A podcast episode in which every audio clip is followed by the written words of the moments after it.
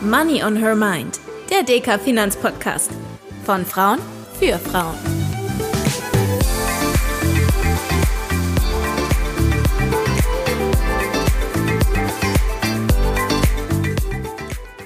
Hallo und herzlich willkommen zu einer neuen Folge von Money on Her Mind, dem DK Finanzpodcast. Heute soll sich alles rund um Börsenweisheiten und Mythen drehen und darum, welchen von ihnen man Glauben schenken darf und welche schon eher mit Vorsicht zu genießen sind. Ist der Trend wirklich unser Freund und ist es ratsam, im Mai seine Aktien zu verkaufen? Wir schauen uns das heute mal ein bisschen genauer an und dazu ist natürlich auch wieder an meiner Seite meine Kollegin, DK-Volkswirtin Dr. Gabriele Wiedmann. Hallo Gabriele, schön, dass du da bist. Hallo Tanja, ich freue mich, dich mal wieder zu sehen. Gabriele, wir haben uns ja in der ein oder anderen Folge schon darüber unterhalten, warum es unserer Meinung nach so sinnvoll ist, sein Geld in Wertpapiere zu investieren. Und auch darüber, welche Einstiegshürden besonders wir Frauen unter Umständen haben. Rund um die Geldanlagen ranken sich da ja auch immer so ein paar Mythen und ja, Vorurteile, könnte man vielleicht sagen. Welche sind das denn genau? Weil wir ja immer so viel über Wertpapiere reden, fallen mir dazu auch wirklich ein paar richtige Vorurteile ein, wie beispielsweise Wertpapieranlagen, das ist nur was für reiche Leute. Oder wenn ich Wertpapiere kaufe, dann muss ich mich tiptop auskennen. Auch das Thema Wertpapiere, hm, die gehen auf und ab, das ist viel zu riskant für normale Anlegerinnen. Und ganz am Ende auch noch die Frage, Wertpapiere, das muss man ja ganz langfristig anlegen, da kommt man ja auch nicht mehr dran. Wenn ich solche Vorurteile höre, dann weiß ich, wie wichtig es ist, dass wir uns über dieses Thema immer wieder unterhalten. Möchte auch nochmal dran erinnern, in den letzten Folgen haben wir immer wieder drüber geredet. Ich muss keine Details und keine, kein Profiwissen haben über Wertpapiere.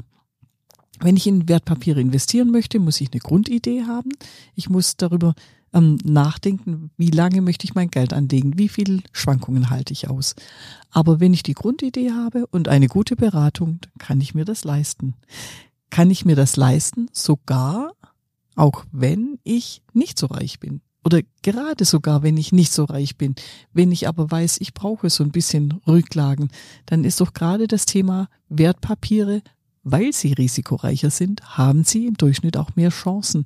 Also auch dieses Vorurteil, was einen gewissen Wahrheitsgehalt natürlich hat, ja, mehr Risiken, aber dann auch mehr Chancen.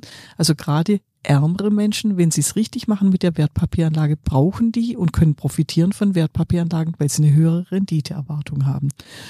Und auch das Liquiditätsargument, komme ich an mein Geld ran, wenn ich langfristig angelegt habe in Wertpapiere, ja, natürlich jederzeit. Das einzige Problem ist, die haben ja Schwankungen. Also ich, wenn ich zu einem Zeitpunkt verkaufe, wo die Kurse gerade relativ niedrig sind, muss ich vielleicht Verluste realisieren, aber ich komme jederzeit dran. Die Märkte sind jeden Werktag unterwegs und es wird gehandelt. Also ich kann alles auch verkaufen. Genau, und die Frage nach dem vielleicht fehlenden Wissen oder zumindest dem Gefühl, dass man nicht genug weiß, da helfen wir ja auch gerne weiter. Also ihr könnt gerne auch in ein paar von unseren älteren Folgen reinhören, weil wir haben uns zumindest die Grundlagen zu den verschiedenen Anlageklassen schon mal ein bisschen genauer angeschaut. Und wenn ihr neue Fragen habt, dann kommt auf uns zu und wir nehmen die gerne in einen der nächsten Podcasts auch ein. Genau, ihr könnt uns natürlich gerne wie immer eine E-Mail an podcast.deka.de schreiben oder uns auch über unsere Social-Media-Kanäle erreichen. Gabriele, wenn man sich dann also doch davon überzeugt hat, dass diese Mythen oder Vorurteile, die du gerade erwähnt hast, nicht unbedingt der Wahrheit entsprechen, dann stolpert man, wenn man sich etwas mehr mit dem Thema Geldanlage auseinandersetzt, recht schnell über sogenannte Börsenweisheiten. Ich zumindest bin da damals relativ schnell drauf gekommen. Also ganz einfache Sätze und Sprüche, die einem dabei helfen sollen, die doch eher komplexen Sachverhalte besser zu verstehen. Wir wollen uns ja heute einige davon ein bisschen genauer ansehen. Da würde ich super gerne von dir wissen, welche ist denn die erste Börsenweisheit, die dir so in den Sinn kommt? Mir fällt auf Anhieb ein, The trend is your friend. Und da ist es wie bei allen Sprichwörtern, die wir auch im Alltag haben, da steckt schon eine gewisse ähm, kondensierte Erfahrung drin. Also das heißt, wenn mal ein Markt läuft, wenn mal ein Einzeltitel läuft, dann kann man einsteigen, weil das läuft normalerweise auch weiter. Das hat einen realen Hintergrund, klar. Wenn ein Unternehmen eine gute Geschäftsidee hat und die läuft, dann funktioniert die über Jahre oder wenn ein gutes Management da ist, dann funktioniert das auch lange Zeit. Also das heißt, so einem Einzeltitel ähm, dann da, da kann man sich auch darauf verlassen, dass das weiterlaufen kann. Das gilt übrigens auch für ganze Märkte, für ganze Marktsegmente. Aber Vorsicht, es ist leider trotzdem so, dass jederzeit natürlich so eine Entwicklung abbrechen kann, weil in dem Unternehmen oder in dem Markt plötzlich was passiert, weil es exogene Schocks gibt, also eine plötzliche Krise, die kommt ähm, und dass sowas dann auch schnell wieder drehen kann. Das heißt, ich muss mir eben dann doch wieder bewusst machen, wenn ich irgendwo einsteige, wenn ich denke, ach guck mal, das ist jetzt so super gelaufen, da muss ich jetzt auch noch dabei sein. Das Risiko, dass es sich morgen wieder dreht, ist auf jeden Fall da. Ich möchte aber gerne noch mal kurz die volkswirtschaftliche Brille aufsetzen. Trend ist ja normalerweise aus unserer Sicht auch was, was ganz langfristig ist. Und da bin ich bei meiner Lieblingsgeschichte für Wertpapiere insgesamt, aber ganz besonders auch für Aktien. Nämlich, solange eine Weltwirtschaft langfristig wächst, werden ja auch Unternehmensgewinne im Durchschnitt steigen und da profitiere ich als Aktienanlegerin davon, gerade auch wenn ich breit mische.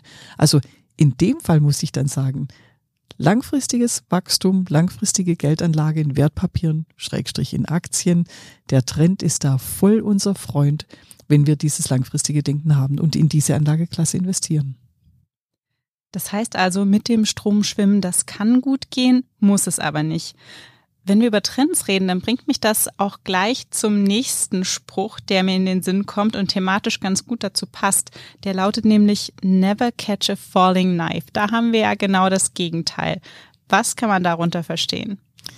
Da geht's drum, wenn der Markt mal fällt, dann nicht zwischendurch zu denken, naja, jetzt ist es so weit gefallen, jetzt ist es günstig, jetzt kann ich einsteigen, weil es hat gute Gründe, warum was fällt, warum ein Kurs oder auch ein ganzer Index im Durchschnitt dann fällt.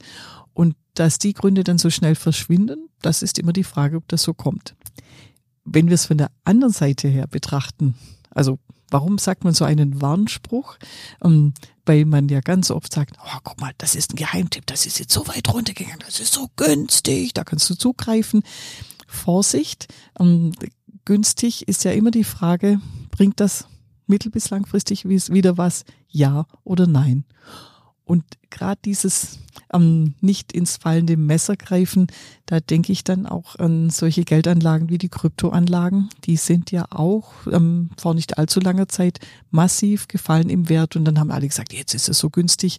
Und man merkt, seither geht's eher tendenziell seitwärts. Also auch da immer, stellt euch immer die Frage, ähm, gibt es gute Gründe warum das in den nächsten Jahren wieder besser werden muss, weil es gute Geschäftsideen, gutes Management ist oder gibt es eben viel, viel mehr gute Gründe, warum dieses Messer runtergefallen ist und auch nicht mehr so schnell wieder hochgehen wird. Also ich muss ja ganz ehrlich gestehen, dass ich da auch nicht frei von bin und äh, bei meinen Anfängen mal den ja, das ein oder andere Messer mitgenommen habe. Ich weiß nicht, wie es bei dir aussieht, Gabriele. Und gerade dieses, jetzt ist was günstig, ich bin ja Schwäbin und auf günstig, da, da fahren wir ja sowieso voll ab. Also ich habe da auch meine Erfahrungen gemacht, habe aber auch gerade in der Finanzkrise oder jetzt auch in der Corona-Krise gemerkt, wenn wir wissen, da ist eine Krise, die ganzen Märkte sind runtergegangen, aber die grundlegenden Themen, die passen alle weiterhin da ist es natürlich eine Chance. Also wenn ich mitten in der Krise merke, da sind die Kurse so weit gefallen, aber die Krise wird zu Ende gehen, dann kann ich auch einsteigen und davon profitieren, dass ich dann so günstig eingestiegen bin. Also auch da muss man wieder ganz genau abwägen und sich die Situation individuell anschauen. Gibt es denn eine Anlegerweisheit, von der du sagen würdest, die trifft so zu und die kann man sich durchaus auch heute als Eselsbrücke noch merken, weil einige von denen sind ja auch tatsächlich schon ein bisschen älter. Mein Lieblingsmotto, das passt zu dem Thema breite Streuung, ist nicht alle Eier in einen Korb legen. Also wirklich wissen, ich verteile, ich setze nicht nur auf einen einzelnen Geheimtipp, sondern ich nehme unterschiedliche Werte aus unterschiedlichen Anlageklassen. Und die Grundidee ist ja, je nach konjunktureller Phase, je nachdem, welche Marktthemen, welche Branchen gerade attraktiv sind, da kann man ja reden über Chemie oder Automobil oder auch gerade Pharma in Gesundheitskrisen. Also es wechselt. Und wenn ich dann von allem was habe, dann kann ich auch sicher gehen, dass egal welche Krisen in einzelnen Ecken sind oder auch welche Themen gerade attraktiver sind oder nicht, dass ich immer zumindest mal ein, zwei Gruppen oder Titel habe, die laufen und insgesamt mein Portfolio, also meine Eierkörbchen, die unterschiedlichen, dass die insgesamt dann eben doch heil bleiben, beziehungsweise auch wirklich schöne Renditen bringen auf die lange Frist. Genau, und dass sie sich vielleicht auch, ähm, was das Risiko anbelangt, unterscheiden, richtig? Richtig, ich kann ja, also ich habe meine Anlageklassen, die eher um, so weniger Gesamtertragserwartung haben, also weniger steil nach oben gehen, aber dafür viel weniger Schwankungen haben und da dann auch wieder deshalb attraktiver sind. Da denke ich an Immobilien, da denke ich aber auch an die sicher festverzinslichen Geldanlagen, also Rentenanlagen, die haben tendenziell weniger Schwankungen weniger Gesamtertragserwartungen. Aktien kann ich mehr erwarten, aber auch stärkere Schwankungen. Und wenn ich das zusammenmische, also wenn ich von allem was habe, habe ich ein, eine steilere Aufwärtsbewegung im Durchschnitt, als wenn ich nur die langweiligen Schwankungsarmen habe. Aber ich brauche eben auch nicht so viele Nerven für starke Schwankungen, weil das von den Aktien die, die Schwankungen dann wieder ausgeglichen werden durch meine moderateren Beimischungen. Genau, also man muss irgendwie sein gutes Gleichgewicht finden, mit dem man auch ruhig schlafen kann und sich wohlfühlt. Das ist genau der Punkt, dieses sich wohlfühlen und nicht die ganze Zeit nur noch Angst haben, dass da irgendwas schief geht. Das passt ja auch ganz gut zu dem, was wir hier im Podcast schon oft besprochen haben. Also durchaus etwas, das ihr euch merken könnt. Das Zitat, das stammt übrigens von Harry Markowitz, der als Erfinder der modernen Portfoliotheorie bekannt ist. Und der hat das bereits in den 50er Jahren des vergangenen Jahrhunderts gesagt und belegt, dass eine breite Streuung der Anlagen, genau wie Gabriele eben gesagt hat, das Risiko reduziert. Eine Frage, die besonders viele neue Anlegerinnen und Anleger beschäftigt, ist aber daneben auch die nach dem richtigen Einstiegszeitpunkt. Und da haben wir uns auch schon das ein oder andere Mal drüber unterhalten und gesagt, naja, den richtigen Einstiegszeitpunkt, die Hauptsache ist eigentlich, dass man überhaupt anfängt.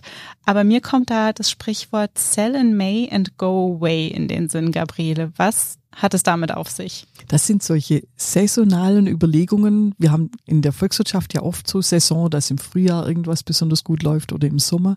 Und da ist die Idee, dass im Sommer an den Märkten Flaute ist, da sind die Leute in Urlaub oder wenn wir ein paar Jahrhunderte zurückschauen, waren sie noch bei der Ernte unterwegs, hatten also keine Zeit, ihre Aktien zu handeln. Und dann passiert dann nicht viel und dann gehen da auch keine Kurse hoch. Ähm, das ist so die Idee. Auch die Beobachtung in manchen Jahren, dass das so war, dass über den Sommer eher die Märkte mal schlechter gelaufen sind. Man muss bei solchen Dingen aufpassen. Also das sind vielleicht zufällig, in einigen Jahren ist das zufällig so, dass der Sommer schwächer ist. Und schon findet man eine neue Regel und versucht da eine Handelsidee aufzubauen. Wenn das dann aber wieder viele machen und auf diese Handelsidee aufbauen und aufspringen, dann kann es tatsächlich sein, dass das so eine selbsterfüllende Prophezeiung ist. Also wenn die dann alle verkaufen im Mai, dann gehen natürlich die Kurse runter und dann funktioniert dieser Trick noch besser. Die Frage ist aber auch, wenn dann plötzlich mal in einem Jahr was passiert, dass da so ein schöner Konjunkturschwub kommt oder irgendwelche guten Nachrichten und zack, schon läuft der Sommer besser. Also insofern schwöre ich am Ende dann doch wieder auf meinen Sparplan und auf langfristiges Geld anlegen und eher halten und nicht auf solches hier mal wieder schnell verkaufen und dann später kaufen. Ob das dann klappt, dass ich wieder günstiger kaufe. Sowas klappt manchmal, aber es klappt halt nicht immer. Und kannst du uns sagen, wie das in den letzten Jahren in den Sommermonaten aussah? Traf es da tatsächlich zu oder eher weniger? Wir hatten Jahre, da hat es voll gepasst, aber wir hatten eben auch Jahre, ähm, in denen genau das Gegenteil gelaufen ist, nämlich dass der Sommer richtig super lief von den Kursen her. Und zu dem Spruch gehört ja auch noch ein zweiter Teil, nämlich But remember to come back in September. Auch hier handelt es sich wieder um eine der ja, ältesten Börsenweisheiten, die ich so finden konnte bei meiner Vorbereitung. Was sagst du dazu? Wahrscheinlich ähnlich wie beim ersten Teil. Passt genau zu der Geschichte, genau. Ähm, die, diese Idee, dann ist der Sommer vorbei, dann kann man sich wieder aufs Geld anlegen konzentrieren und da gehen dann die Kurse hoch. Vielleicht ist ja schon ein bisschen was dabei, wenn September, wenn man sagt, das ist, da fängt dann das Weihnachtsgeschäft an. Genau, also die Jahresendrallye, richtig? Ja, genau, Jahresendrallye, was so, also wenn man denkt, es haben viele Geschäftsjahresende und wollen dann nochmal investieren, dass ähm, die Leute gehen wieder einkaufen, Sommer ist vorbei. Es kann schon so seine Berechtigung haben, aber ist dann auch wieder auf wenige Branchen beschränkt. Und wenn es dann wieder Zeiten gibt, in denen andere Branchen boomen, dann ist das halt ein Thema, was nicht interessiert. Ein weiteres Sprichwort ist, Buy on the rumor and sell on the fact. Das ist sicherlich gerade mit der volkswirtschaftlichen Brille ganz spannend zu analysieren, oder? Und zwar deshalb, weil Aktienmärkte immer die Zukunft vorwegnehmen. Also ich habe ja, wenn ich sage, an Aktienmärkten werden Gewinne gehandelt, dann sind es immer die zukünftigen Gewinne. Und wenn ich ein Gerücht habe, dass zwei Unternehmen fusionieren oder wenn irgendwo das Management ausgetauscht wird, das vielleicht vorher nicht so wirklich gut war, sobald das Gerücht reinkommt, wird die Zukunft verändert. Und wenn die Zukunft verändert wird, dann heißt das, dann gehen plötzlich die Aktienkurse nach oben oder eben auch nach unten, wenn es schlechte Nachrichten sind. Und diese Gerüchte, das sind ja genau die Punkte, die Aktienkurse dann bewegen. Und umgekehrt muss man dann sagen, und wenn es dann Wahrheit wird, dieses Gerücht, die Hoffnungen oder Enttäuschungen sind dann doch viel stärker im Normalfall als das, was es tatsächlich bringt. Wenn ich eine Fusion habe, Synergieeffekte, da kann ich dann gewinnen, weil ich Verwaltung zusammenlege. Aber viel von dem geht dann auch ziemlich lange. Und das ist dann oft die Ernüchterung, wenn die Tatsache dann da ist, dass man die dann eher verkauft, weil dann die Ernüchterung kommt. Und das hat es wirklich schon ganz oft gegeben, gerade so, wenn man auf Fusionen oder solche Themen schaut, dass wenn dann tatsächlich der Zeitpunkt da ist, dann geht der Kurs wieder runter, weil die Leute dann auch sagen, ich habe meine Gewinne geholt, die nehme ich mit und dann gehe ich dann wieder raus. Spielen da auch politische Themen mit rein? Weil ihr Volkswirte, ihr sagt ja auch häufig, politische Börsen haben kurze Beine. Hat das auch was damit zu tun? Auch politische Themen werden als Rumors, als Gerüchte oder als Nachrichten gehandelt und tatsächlich auch da, ähm, da reagieren die Kurse drauf. Also wenn ich dann wieder dran denke an Konjunkturpakete, die angekündigt werden, wo dann alle jubeln, sagen, das, das bringt jetzt Wirtschaftswachstum und Gewinnwachstum. Und ähm, bei solchen, wenn, wenn so eine Nachricht kommt, dann freuen sich die Händler, dann heißt es kaufen, kaufen, dann schießen die Kurse hoch. Aber ähm, gerade wenn ich auf Konjunkturpakete schaue, aber auch auf so kurzfristige politische Maßnahmen, man realisiert relativ schnell, das kann dann so mal ein einmaliges kleines Strohfeuerlein sein. Mittelfristig bringt's nicht so viel. Und auch deshalb haben politische Börsen kurze Beine, weil am Ende zählt das Wachstum, das unternehmerische Agieren und das ist zum Glück dann doch weitgehend unabhängig von der Politik. Genau, und muss man auch wahrscheinlich ein bisschen langfristiger betrachten. Und gerade diese langfristige Betrachtung, ähm, politische Maßnahmen, die langfristig Wachstum stärken oder schwächen, die kommen nur ganz langsam und meistens unbemerkt. Da denke ich an so große Reformen, bis das dann durch ist. Und äh, dann ist plötzlich, sind die Aussichten viel besser oder viel schlechter. Aber das waren nicht die Themen, die dann schnell mal zu Kursgewinnen oder Kursverlusten geführt haben. Was ich mich frage, warum kommen eigentlich so viele von diesen sogenannten Börsenweisheiten aus dem englischsprachigen Raum? Hast du da eine Erklärung? Weil die Kapitalmärkte eben doch sehr stark durch die angloamerikanische Welt geprägt sind. Was ist der weltgrößte Kapitalmarkt? Der wichtigste Kapitalmarkt der Welt ist, sind die USA. Bevor die USA so ganz mächtig wurden, war es das Vereinigte Königreich und das ist überall die englischsprachige Welt und auch heute in, in der Welt des Kapitalmarkts, des Handels, auch hier in Deutschland wird sehr viel Englisch gesprochen und auch sehr viele Fachbegriffe sind ja Englisch. Manchmal ganz schön schwierig, die auf Deutsch zu übersetzen. Da gibt es oft keinen richtigen Begriff. Wir haben ja jetzt schon eine ziemlich lange Liste an Sprichwörtern und Börsenweisheiten gesammelt. Fällt dir denn noch eine ein? Der Markt hat immer recht. Das ist auch so ein Spruch. Ähm, ich selbst bin ja Volkswirtin durch und durch. Ich habe auch ein paar Kollegen, die sind marktnäher und wann auch immer der Markt was macht, wo wir sagen, das verstehen wir überhaupt nicht, dann sagen die, aber der Markt hat immer recht. Ähm, wenn man sich das genauer anschaut, Märkte schießen oft mal nach oben oder nach unten und dann geht die Bewegung wieder zurück. Dann kann ich wieder fragen, wer hatte da jetzt recht und wer nicht.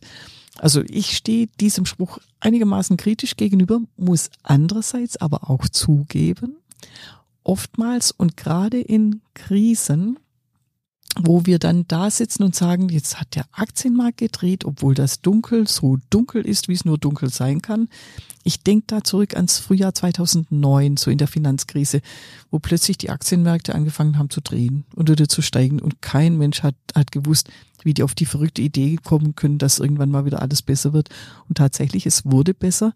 Also gerade solche Wendepunkte, zum Guten, aber auch zum Schlechten, werden dann doch gerade von den Aktienmärkten früher vorweggenommen.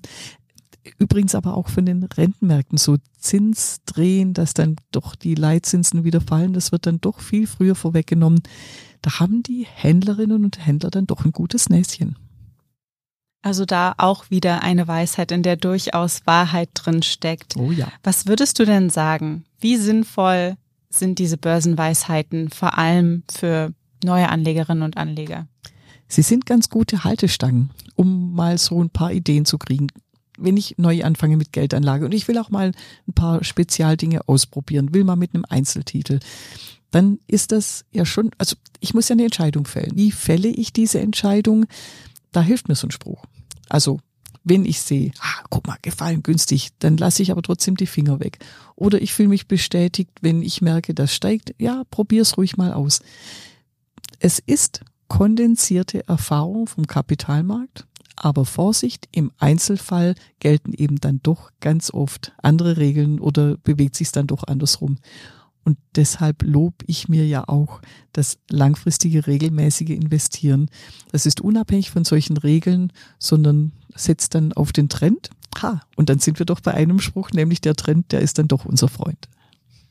Unser Fazit lautet also, es gibt wirklich unzählige von diesen Sprichwörtern und Weisheiten, die euch dabei helfen sollen, eure persönlichen Anlageziele zu erreichen, aber nehmt sie vielleicht bitte nicht allzu ernst. Börsenweisheiten können zum Teil hilfreiche Leitlinien sein, aber nicht alle von ihnen sind so ganz zeitgemäß und sie sind auf jeden Fall kein Garant für euren langfristigen finanziellen Erfolg. Viel wichtiger ist, dass ihr eine eigene Strategie habt, die auf euren Zielen basiert, eurer individuellen Risikobereitschaft und dem Anlagezeitraum, den ihr zur Verfügung habt. Wir hoffen, ihr konntet auch heute wieder das ein oder andere mitnehmen und wir sind neugierig. Was kennt ihr noch für Börsenweisheiten? Wir freuen uns, wenn ihr auch in zwei Wochen wieder mit dabei seid. Bis dahin und bis bald.